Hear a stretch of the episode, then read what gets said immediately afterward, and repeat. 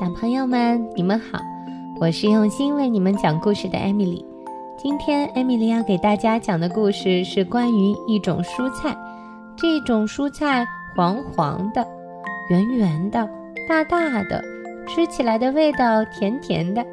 嗯，相信聪明的你们都已经猜出来了，这种蔬菜就是南瓜。今天我们要讲的故事就叫做南瓜汤。现在我们就开始听吧。树林里有一间古老的小白屋，园子里种了很多南瓜，那里有闻起来好香的汤。到了晚上，如果你够幸运的话，或许可以透过窗户看见一只猫在吹风笛，一只松鼠在弹斑鸠琴，一只小鸭子在唱歌。这是你喝过世界上最好喝的汤，这是猫把南瓜切成一片一片做出来的汤，这是松鼠把水搅呀搅做出来的汤，这是鸭子舀起一点点的盐，再倒进刚刚好的盐做出来的汤。它们稀里呼噜地喝汤，它们一起弹琴唱歌，然后跳上床，钻进被窝里。那是猫缝出来的被子，那是松鼠绣了花边的被子，被子里塞满鸭子柔软的羽毛。古老的小白屋里平静又和谐，他们分头做自己的工作，他们都很快乐，至少看起来是这样的。可是有天早晨，鸭子早早起来，它轻手轻脚地走进厨房。对松鼠专用的汤勺微笑。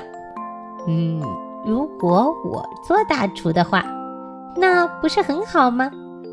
他喃喃自语，搬来了一张椅子，跳上去，踮起脚尖，直到他的嘴终于碰到了汤勺的顶端。哐当，汤勺掉了下来。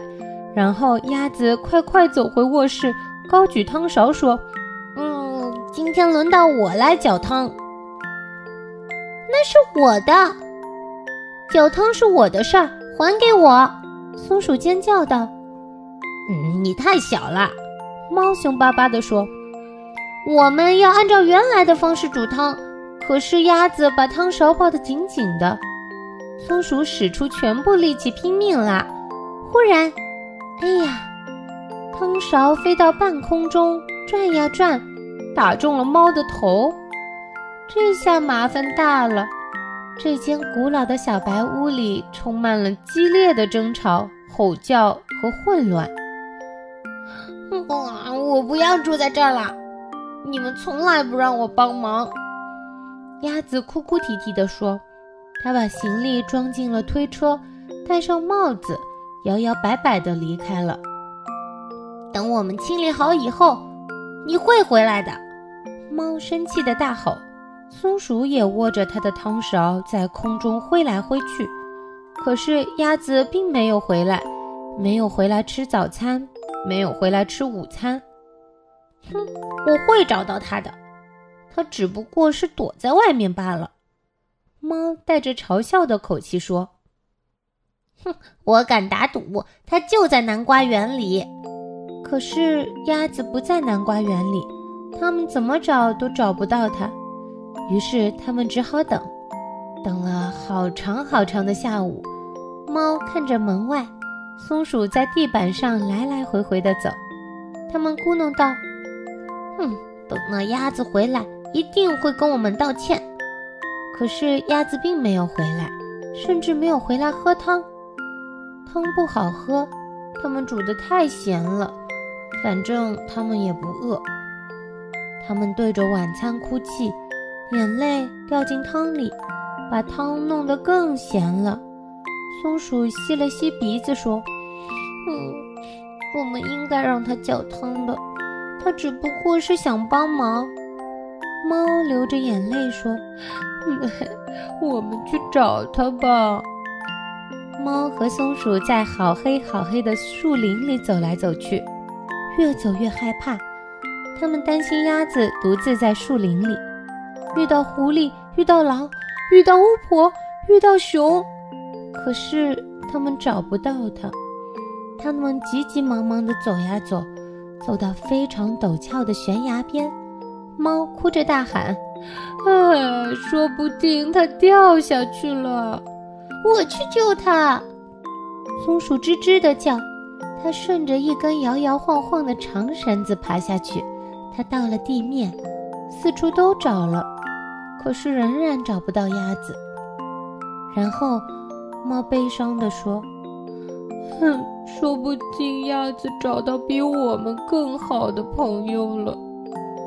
有可能。”松鼠大叫：“那些朋友愿意让它帮忙。”他们拖着沉重的步伐往回走，一路上越想越觉得他们的想法准没错。可是快到家的时候，他们看到古老的小白屋里灯亮着，是鸭子。他们一边尖叫一边冲进门。鸭子看到他们，好高兴呀！鸭子说：“我好饿，虽然已经很晚了，但是他们还是决定一起做。对了，一起做一些南瓜汤。鸭子搅汤的时候，猫和松鼠一句话也没有说。”即使鸭子搅得太快，把汤溅到锅子外面了；即使锅子烧了起来，猫和松鼠还是没说话。然后鸭子告诉松鼠要放多少盐，结果这一锅汤还是你喝过世界上最好喝的汤。就这样，古老的小白屋又恢复了平静和和谐，直到鸭子说。